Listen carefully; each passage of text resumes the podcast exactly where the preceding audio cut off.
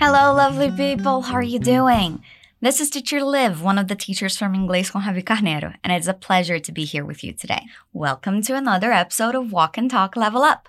This episode is for you who understands English and want to improve your vocabulary, pronunciation, and learn new expressions. We're going to listen to a dialogue twice and then analyze sentence by sentence to understand it all and to practice pronunciation. The link for the PDF file is in the description of this episode, so dig in. Okay, let's get started. Today's episode is about a challenging but rather beautiful thing to adopt a child. So let's listen to the dialogue.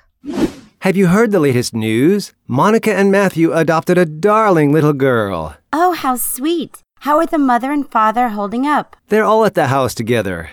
They're doing just fine. Matthew is grinning from ear to ear. So cool. They were very courageous and strong through it all. I think they're going to be amazing parents. They're both wet behind the ears when it comes to raising a child, but they'll learn the ropes. You may have heard different expressions. For instance, grinning from ear to ear, they're wet behind the ears, and to learn the ropes. Do you know the meaning of these expressions? Let's listen again and then check them out. Have you heard the latest news? Monica and Matthew adopted a darling little girl. Oh, how sweet. How are the mother and father holding up? They're all at the house together. They're doing just fine. Matthew is grinning from ear to ear. So cool. They were very courageous and strong through it all. I think they're going to be amazing parents. They're both wet behind the ears when it comes to raising a child, but they'll learn the ropes. In this conversation, we hear two people talking about a couple, Monica and Matthew, who have just adopted a child. The first sentence is Have you heard the latest news? The latest news means the most recent. Are you familiar with the superlative form? When we want to say that something is the most something among a group, we add est at the end of the adjective, if it's a small adjective. Okay, Liv, but what does it mean? Okay, let's check another example. Russia is a big country, right? It's not only big, but it's the biggest country in the world. So compared to all of the other countries, Russia is the biggest and Vatican is the smallest. So we have biggest, which is Russia, and smallest for the Vatican. That's simple, right? So when we say the latest news, it means the news that came out the most recently. Repeat the latest news. Latest. News. Latest news. The latest news. Good. Remember that it's very important to speak out loud, okay? It's going to help you a lot. Don't be shy. So say it again the latest news. And the question is Have you heard the latest news? Repeat. Have you heard? Heard is the verb hear in the third form. We always use the verb in the third form when we use the structure have you to talk about an experience in the past. Repeat after me. Have you heard? Now the whole sentence. Have you heard the latest news? Good. And then she continues, telling the guy the news. Monica and Matthew adopted a darling little girl. Notice the pronunciation of Monica. We don't say Monica. Instead, we say Monica. Repeat, Monica. Now say Monica and Matthew. They did what? They adopted a child. Repeat, adopted. One more time, adopted. Good. Darling means dear, lovely, adorable. Let's repeat, darling. Now say, a darling little girl. Pay close attention to the pronunciation of girl. Girl. I know it sounds a bit funny, but practice with me. Girl. Girl. It takes a bit of time to get used to the sound, but you'll get there eventually, in case you haven't gotten it yet. One more time. Girl. Now let's try the whole sentence. Monica and Matthew adopted a darling little girl.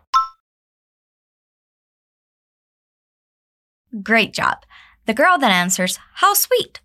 This is a nice way to respond with empathy. Repeat, how sweet. And then she asks, How are the mother and the father holding up? Let's break it into parts. Repeat, how are the mother and the father? The mother and the father. How are the mother and the father?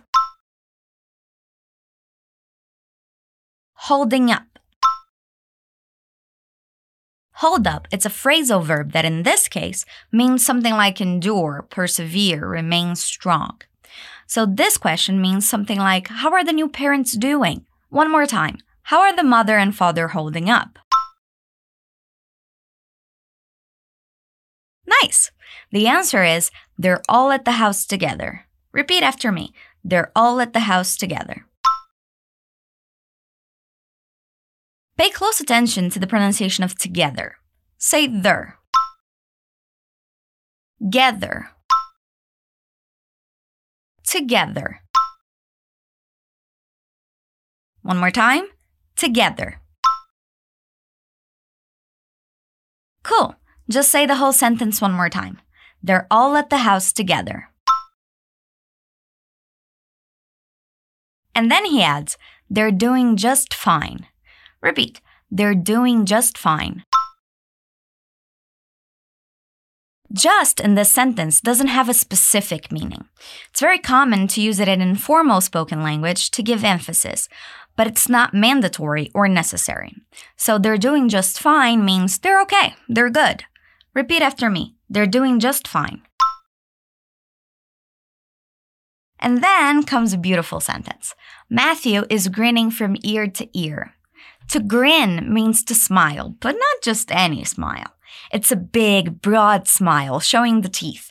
So imagine the man has just adopted a little girl and he's so, so happy that he can't help but smile from ear to ear. We have the same expression in Portuguese actually. Sorrir de orelha a orelha. Isn't it cute? Okay, so repeat. Grinning from ear to ear. Grinning from ear to ear. Grinning from ear to ear. Matthew is grinning from ear to ear. Aw, can you imagine the face of a father like him? That's adorable. Okay, and then we hear, so cool. They were very courageous and strong through it all. Repeat, so cool. Do you remember the meaning of they were? It is the same as they are, but in the past. Repeat after me. They were. Very courageous. Very courageous means very brave, with a lot of courage. Say it again. Courageous.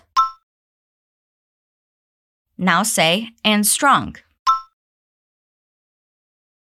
They were very courageous and strong.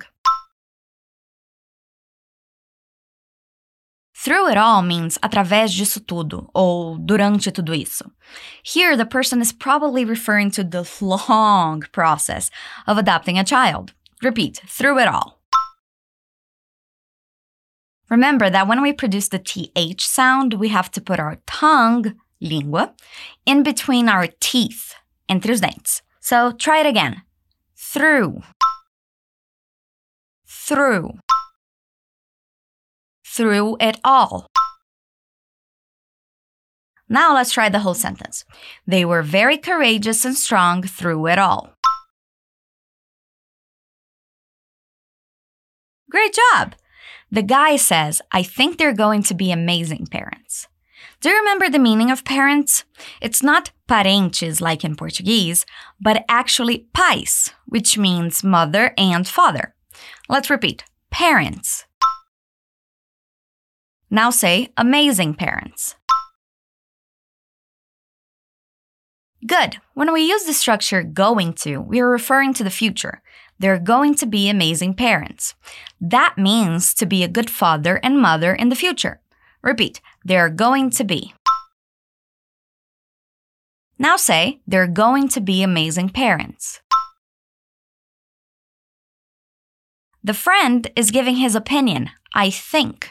Repeat. I think. Notice the TH sound here again. Say it one more time. Think. Now say the whole sentence. I think they're going to be amazing parents. Awesome. In the last line of this conversation, you'll come across two expressions that might be new to you. The first one is to be wet behind the ears. Literally, it means estar molhado atrás da orelha. But of course, that makes no sense whatsoever, right? It means that the person doesn't have a lot of experience. He or she is still naive, which means ingênuo. They're still young and maybe immature about something. In this case, we are talking about the new parents. Probably the adopted little girl is their first child. Right, let's move on. Repeat wet. Wet behind. Wet behind the ears. Right, let's check the sentence. Repeat. They are both wet behind the ears. Both means them too or ambos. Let's say it again. They are both. They are both wet behind the ears. Good. They are both wet behind the ears about what? She says, when it comes to raising a child.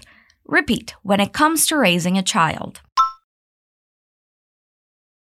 This expression, when it comes to, means when we are talking about or simply about.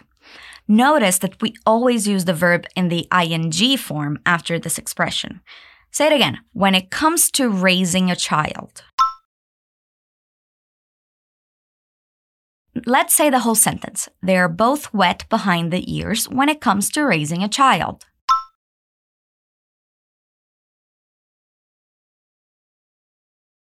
What are you still wet behind the ears about?